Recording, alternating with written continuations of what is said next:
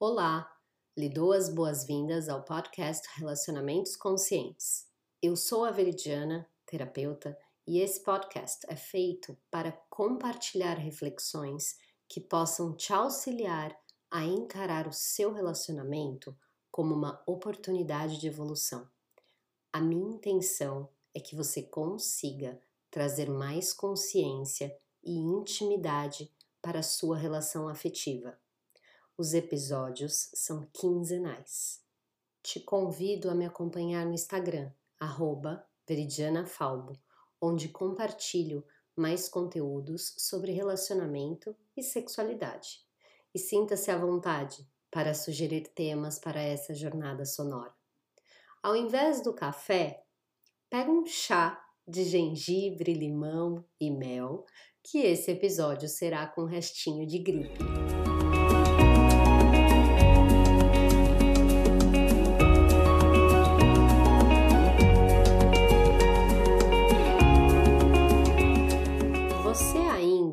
Mede a sua autoestima pelo seu nível de realização? Já sei, você torceu o nariz porque já viu que vamos falar sobre autoestima e pode achar que esse tema está batido. E aqui você se engana, porque a autoestima é de extrema importância no relacionamento. Sem ela, a chance de entrarmos em relacionamentos dependentes é muito grande. Quando o relacionamento vai bem, o emprego segue uma linha ascendente de crescimento, a vida financeira está de vento em polpa, o corpício tá do jeito que você sempre quis e a vida sexual está mais do que em dia, é muito fácil se amar. Se eu pudesse definir a autoestima em duas palavras, essas seriam: eu sou. Acontece que há muito tempo deixou-se de reconhecer o valor do ser e passou-se a enaltecer o fazer. Por exemplo, nos meus atendimentos, na conversa inicial, eu peço: me fale um pouco sobre você. Na maioria das vezes, para não dizer 100% dos casos, quem está do outro lado me responde da seguinte forma: Nossa, que pergunta difícil! E em seguida a pessoa responde: Bom, eu sou médica, professora, diretora de empresa, gerente de projetos e por aí vai. Eu tive pouquíssimos casos onde a pessoa começou com eu sou uma mulher incrível, com qualidades X e defeitos Y. Você percebe que a nossa percepção a respeito de nós mesmas está bem condicionada sobre aquilo que fazemos? e o quanto você ainda depende ou precisa desse fazer para sustentar o seu valor. Ser aprovada, aceita, valorizada é um desejo natural, mas aqui eu gostaria de fazer um pedido. Não se traia, não se abandone para alcançar esse resultado de aprovação, pois dessa forma você sabota todas as suas relações já que elas deixam de formar laços verdadeiros e autênticos para sustentar nós de hipocrisia e ilusão. Anteriormente, eu mencionei sobre um cenário que pode até parecer ideal e favorecer a autoestima condicionada. Mas e quando o contexto não ajuda? Onde e como você se reencontra? de onde você tira forças para superar os desafios. O término de um relacionamento, uma demissão inesperada, a traição de alguma amizade próxima ou de algum familiar, aquele imprevisto durante o mês que faz você atrasar o aluguel. Como que você supera tudo isso sem questionar o seu valor? não estamos isentas dos desafios da vida. Isso é um fato. Mas vem cá, você já pensou em construir ou fortalecer a sua relação consigo mesma durante o cenário ideal? A resposta que eu colocaria aqui é que provavelmente não. E além do não, é não acreditar no poder da ciclicidade. Você já ouviu aquela frase? Não há bem que sempre dure e nem mal que nunca se acabe. Acredito que essa frase reflete um pouco dessa ciclicidade da vida. Diferente de nós, humanos, os animais se preparam para os longos períodos de inverno durante os meses mais quentes do ano.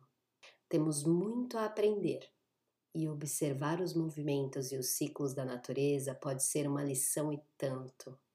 Construir e fortalecer o seu valor e a sua autoestima durante o contexto ideal vai te ajudar a ter bases sólidas para enfrentar os momentos mais difíceis da sua jornada.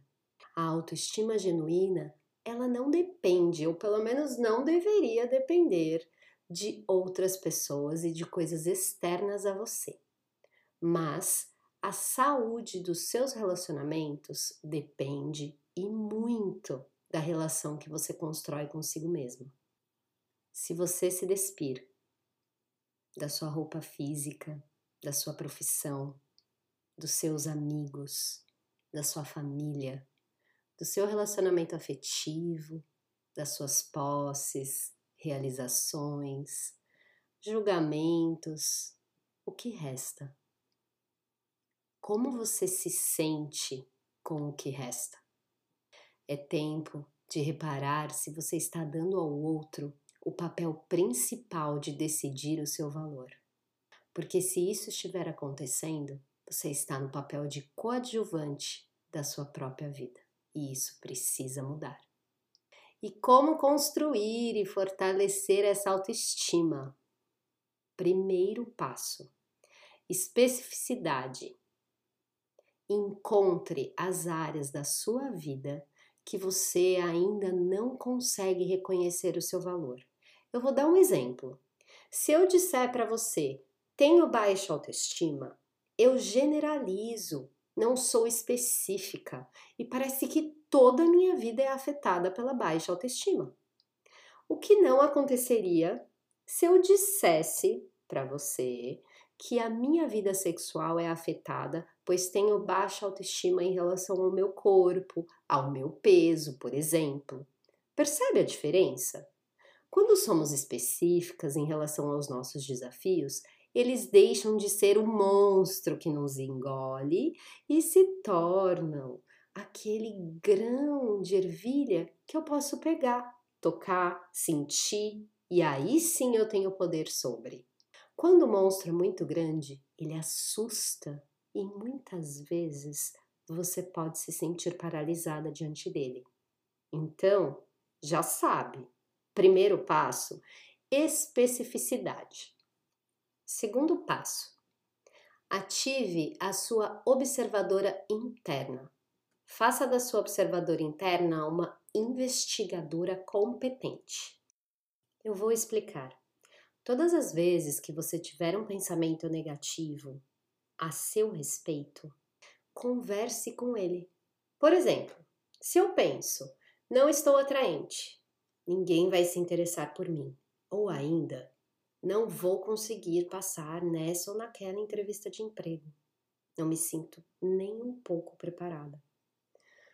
Chame imediatamente a observadora interna e haja com compaixão acolhimento e uma dose de humor porque faz bem.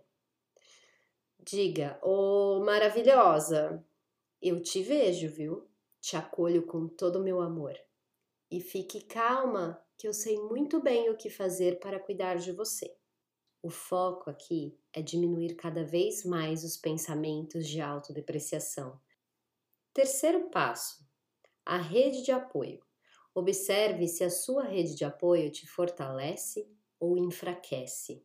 Ter amigos que sabem dos nossos desafios e se disponibilizam a atravessar a tempestade conosco torna tudo mais leve. Quarto passo: terapia, pelo amor da deusa. Durante o processo terapêutico, você poderá entender que a sua busca por aceitação e validação externa é uma maneira de se rejeitar.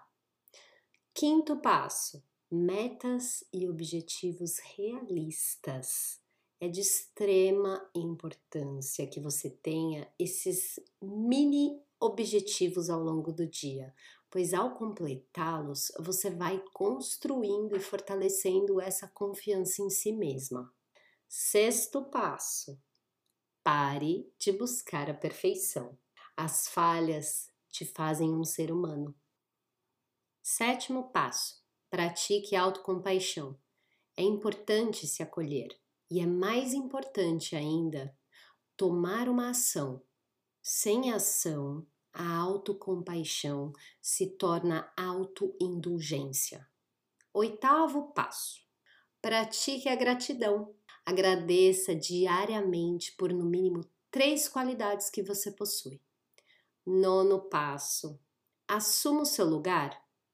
Uma coisa é ser grata, outra totalmente diferente é dizer que alguém é responsável pelo que você é ou pelo que você conquistou. Quando você diz, nossa, se não fosse para aquela pessoa, eu não teria me tornado quem eu sou hoje. Com essa frase, você se anula completamente. O mestre só aparece quando o discípulo está pronto. Portanto, observe o poder das palavras e reorganize essa fala da seguinte forma: Sou grata por tudo que aprendi com essa pessoa. Ela complementou profundamente a minha jornada. E sou grata a mim mesma e à dedicação que depositei ao longo do processo de transformação. Percebe a diferença? Décimo passo: parabenize-se pelas menores e mais simples conquistas. Se abrace, se olhe no espelho e diga o quanto você se ama, o quanto você é incrível, gostosa, atraente, deusa, maravilhosa. Décimo primeiro passo. Repita os nove passos durante o seu momento de maior brilho e expansão pois é através dele que você terá forças para lidar com o que estiver pela frente. Seja você sua própria fonte de amor, reconhecimento e aceitação. Meu amor, eu fico por aqui, mas lembre-se, reforce o seu shot diário de autoestima, para que o seu senso de valor possa de fato emanar de dentro. Um beijo!